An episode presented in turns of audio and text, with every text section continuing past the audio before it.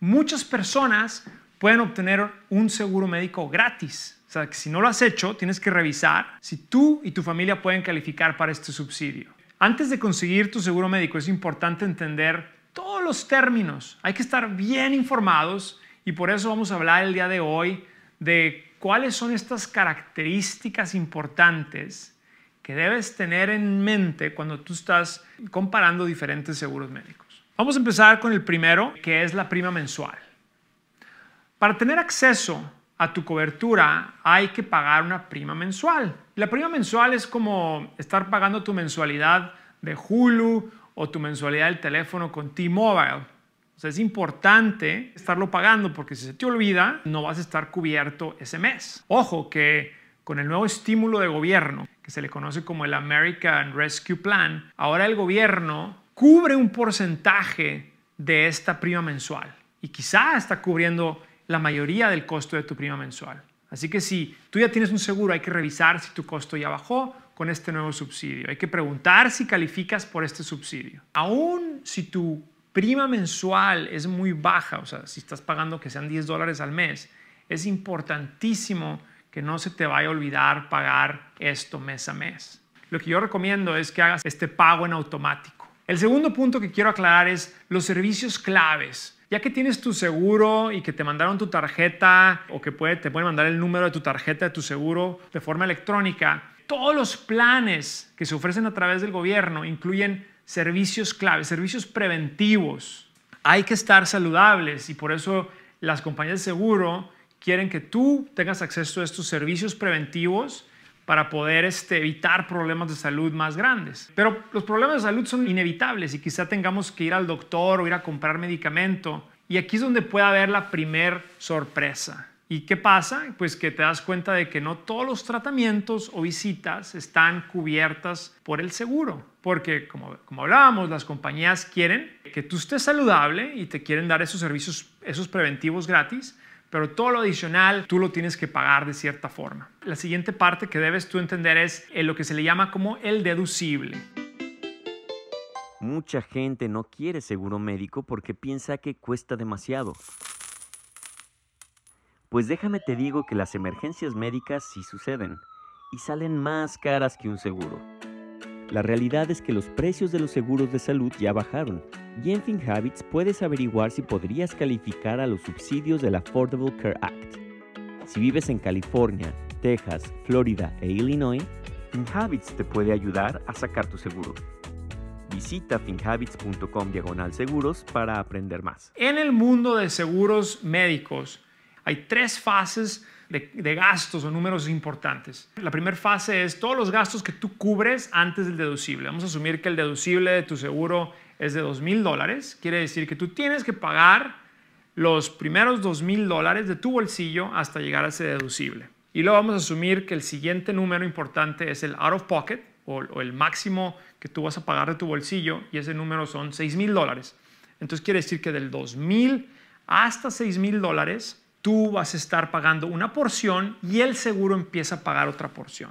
Es importante porque así uno puede entender lo que más vas a pagar. En esta segunda parte, después del deducible, tú empiezas a, pagar lo que se le conoce como el, el copago.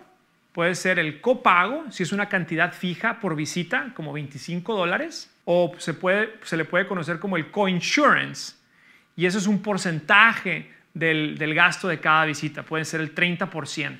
Entonces, esto, esta segunda fase donde ya pasaste el deducible y ahora estás llegando hasta el out of pocket maximum, tú pagas un pedazo y el, el seguro paga el otro pedazo. Sigue lo que viene siendo el out of pocket maximum. Ese es el riesgo máximo tuyo. A partir de ahí, si tienes un accidente o si necesitas una cirugía, tú ya no pagas nada. Entonces, eso es súper importante.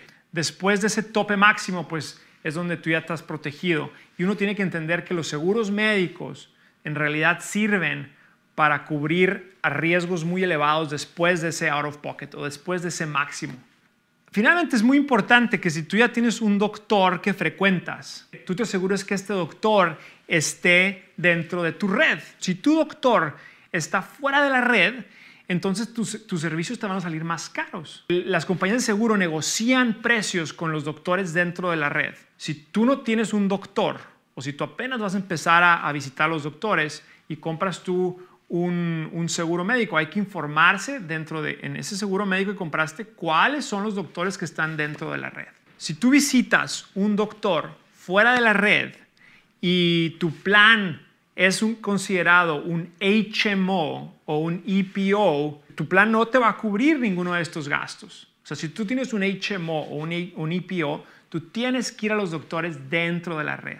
Si tú, en cambio, tienes lo que se le conoce como el PPO, entonces tu seguro sí te cubre si vas a un doctor fuera de la red, pero el servicio te va a salir más caro. Son términos bien importantes que, quiero, que quería explicar porque esto, esto nos ayuda a entender mejor cómo funcionan los seguros. Ahora, lo mismo pasa con las medicinas. Eh, no todas las marcas de medicinas están cubiertas. Cuando tú vas a comprar tu medicina, tú tienes que asegurarte que, la, que ese tratamiento o esa medicina esté cubierta dentro de tu plan de seguro. Si tú vas y compras una marca que no está cubierta, tú vas a tener que pagar por eso. Algo que, que cambió las reglas del juego es que estos seguros del Affordable Care Act o del Obamacare, ahora con Biden, los Biden Care, como les llamen, estos seguros son interesantísimos porque no te pueden negar la cobertura si tú ya tienes una, una condición preexistente. Que si tú tienes diabetes o tienes asma o tienes cáncer, tú puedes ir a pedir este seguro médico y el seguro te va a cubrir esos gastos de esa condición médica preexistente. Esto no es así en todos los seguros. De hecho, la mayoría de los seguros no funcionan de esta forma. Generalmente, si tú llegas y quieres eh, comprar un seguro, pero ya tienes una condición médica, no te van a aceptar o te van a dar un, costo muy, muy alto. Si alguien en su familia o alguien que ustedes conocen tiene una condición médica, deben de, deben de aprovechar este tipo de seguros del Affordable Care Act porque te cubren y te están, te están incluyendo todos estos gastos dentro del seguro. Gracias por acompañarnos en este episodio de Hábitos Financieros. Soy Carlos García de FinHabits. Este podcast es producido por FinHabits Inc., Giovanni Escalera en producción y edición, Adal Gutiérrez en guion. Recuerden que este podcast es para efectos de información y no constituye una solicitud o recomendación para comprar o vender activos. Los servicios de asesoría financiera de FinHabits solamente se proporcionan a los clientes a través de la app o el servicio online. El rendimiento de las inversiones no está garantizado y los resultados pasados no son garantía de resultados futuros.